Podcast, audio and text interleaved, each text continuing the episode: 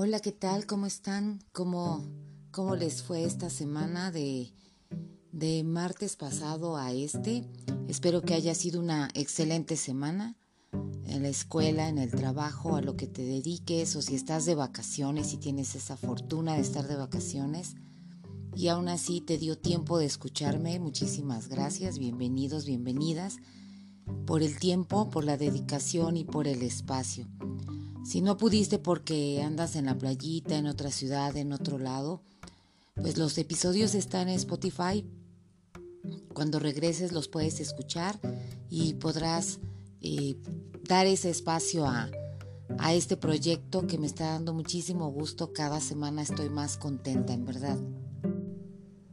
Bueno, pues aquí en esta gran semana que, que tuvimos de trabajo, ya tuve la, oportunidad de, ir platicando con un abogado que va a estar de manera mensual, una ocasión acompañándonos en, toda esta aventura que cada vez va tomando un poquito de más forma, de más proyectos, de más contribuciones que, que pues bueno, a mí los nuevos comentarios, las reproducciones, los nuevos amigos que se van agregando en cada episodio que me preguntan. Estoy muy contenta en verdad. Y pues bueno, ese es el, gran motivo de mi emoción eh, con este acercamiento a, un abogado, aunque muy joven, sabe, em, está inquieto en esta parte de contribuir, de, de ir transformando, de ir modificando algunas áreas jurídicas, eh, nos está acercando a, ver cómo, cómo podemos actuar para que la ley esté a nuestro favor actuando de manera correcta. Y si no lo está, cómo nos podemos empezar a defender. Él va a empezar a platicar de unos temas muy, muy importantes y ustedes los van a ir escuchando con, con el tiempo y se van a dar cuenta eh, en esa plática que muy pronto tendremos, ya no será de manera independiente, nada más, esta será una aportación. A mí me gustaría tener más entrevistas con más especialistas que me abren en relación a, a la aportación hacia mujeres o hacia temas que, que, nos pueden apoyar cuando sentimos que todas las puertas tal vez están cerradas.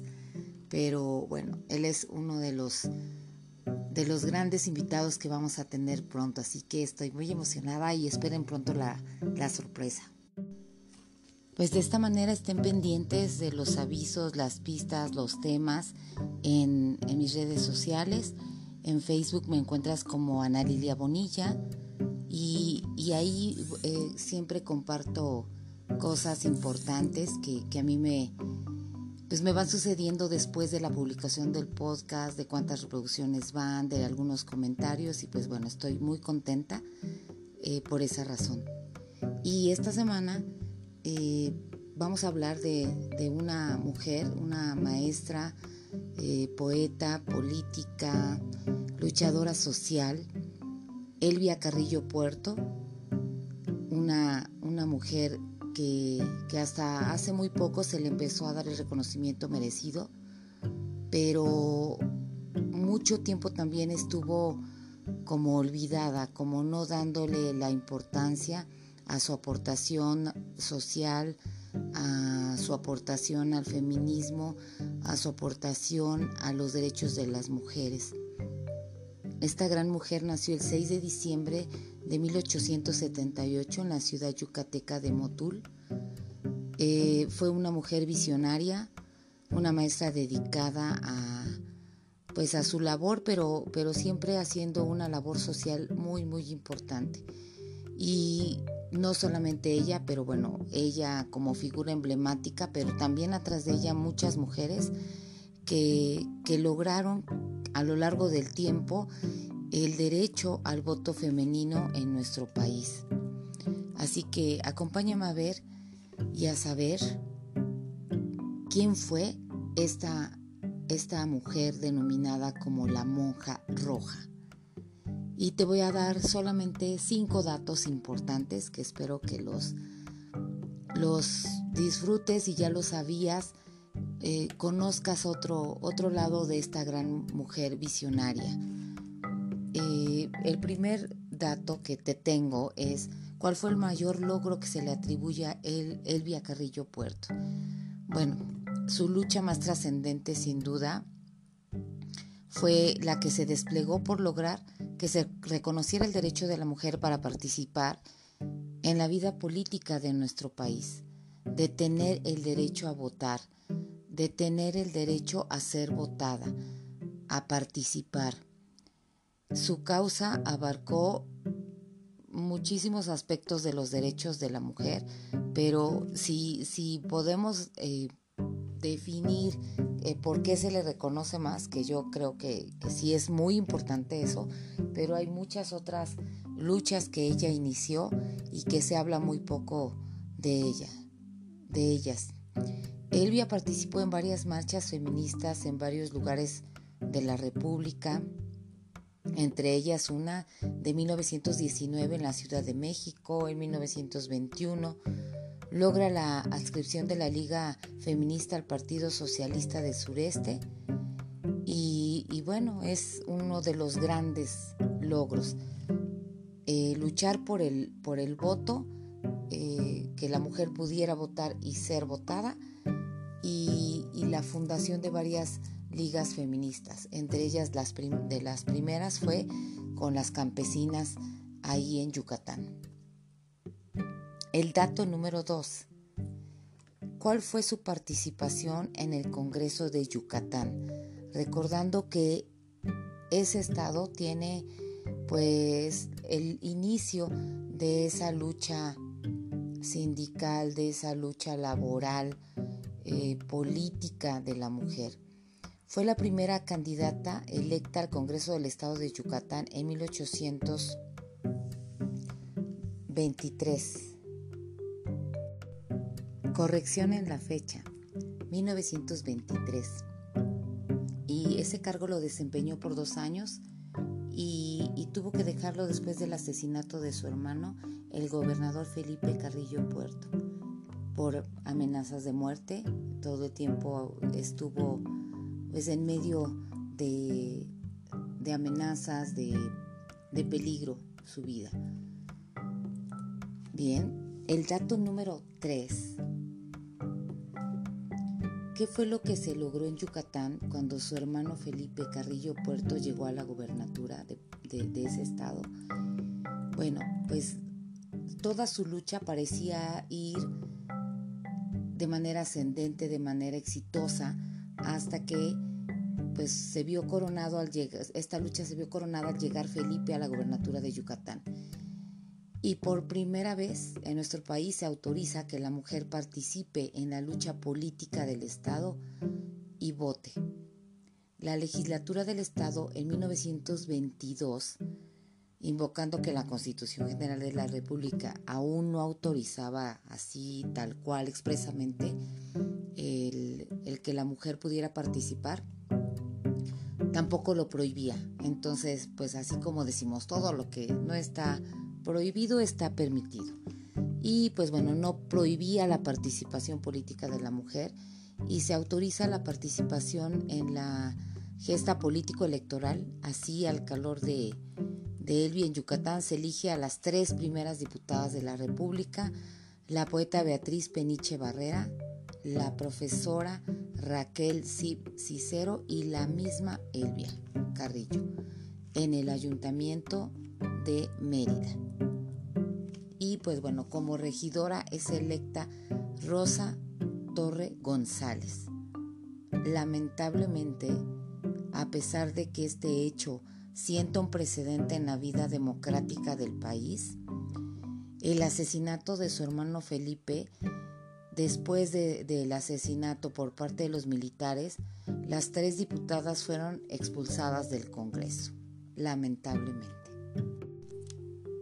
Bien, el dato número cuatro es hablar de una gran precursora también profesora, escritora Rita Cetina Gutiérrez, que si bien este podcast está dedicado a Elvia Carrillo, que Rita representó una inspiración total para, para Elvia.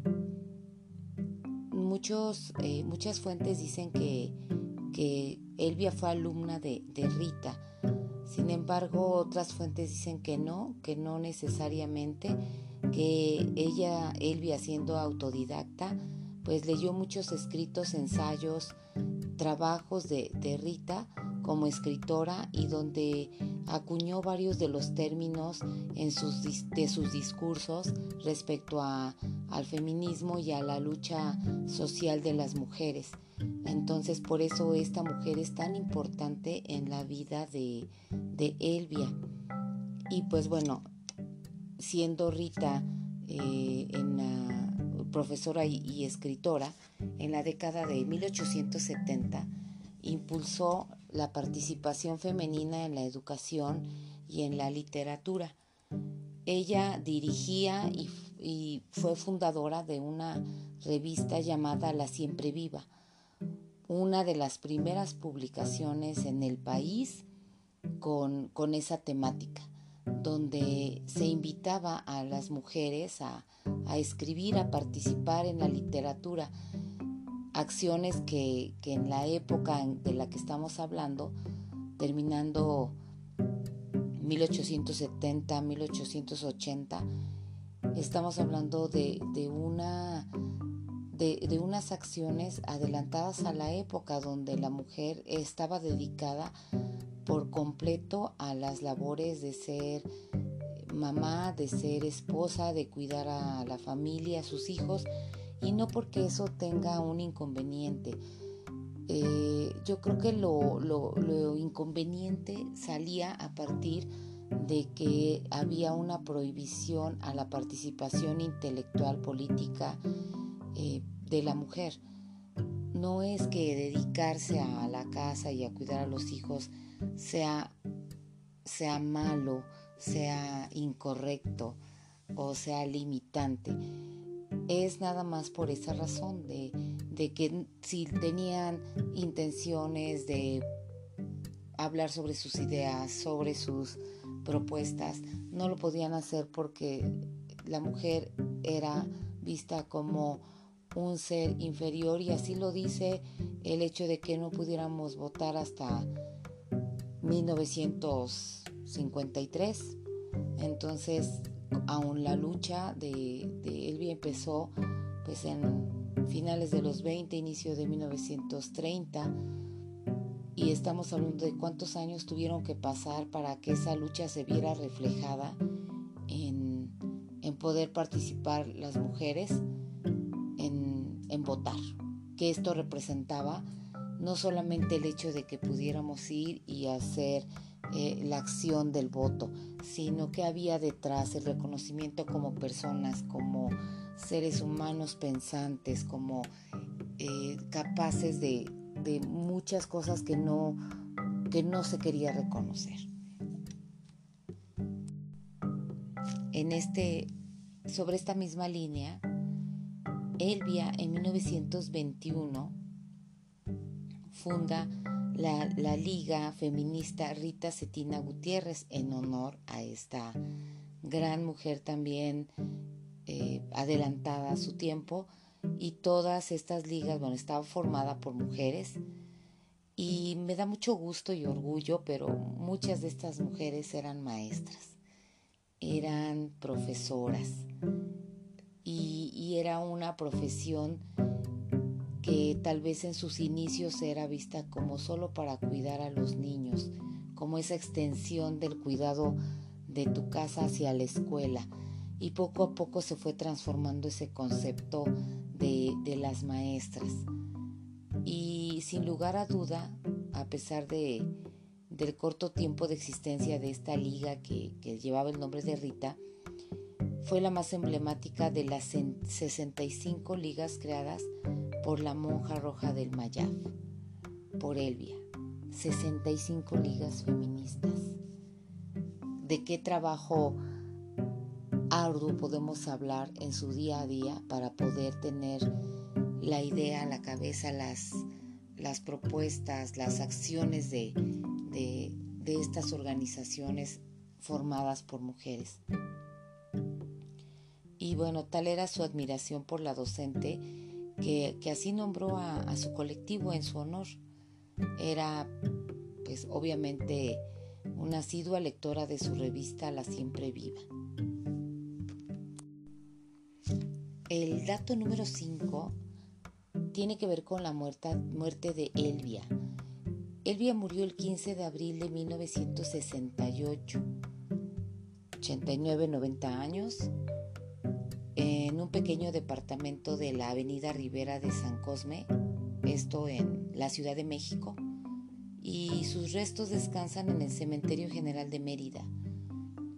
Ella recibe, insisto, su reconocimiento a su labor después de morir, porque básicamente ella muere en el olvido y si no en el olvido total, pues sí en el olvido de acuerdo a la labor que ella realizó, no tenía por qué haber eh, muerto olvidada o en, pues en condiciones, no digo que, que inhumanas, pero, pero siempre el reconocimiento lamentablemente viene después, después de toda esta, de esta situación de, de ver los logros al paso del tiempo.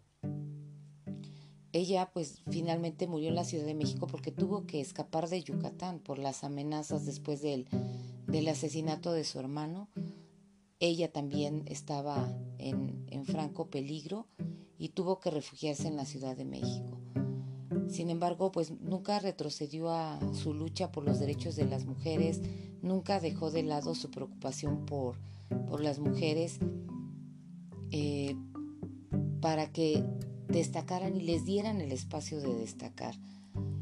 Recorrió Yucatán pues a todo lo largo, a todo lo ancho, con la esperanza de una, de una transformación social profunda que erradicara la desigualdad, la discriminación, la injusticia laboral, sin olvidar que su lucha por el reconocimiento al voto de la mujer fue y es hasta la fecha el más eh, representativo. Ella fundó con trabajadoras de la Secretaría de Cultura la Liga Orientadora Femenina Socialista y que estaba dedicada esta liga a, atender a menores desamparadas y a madres solteras.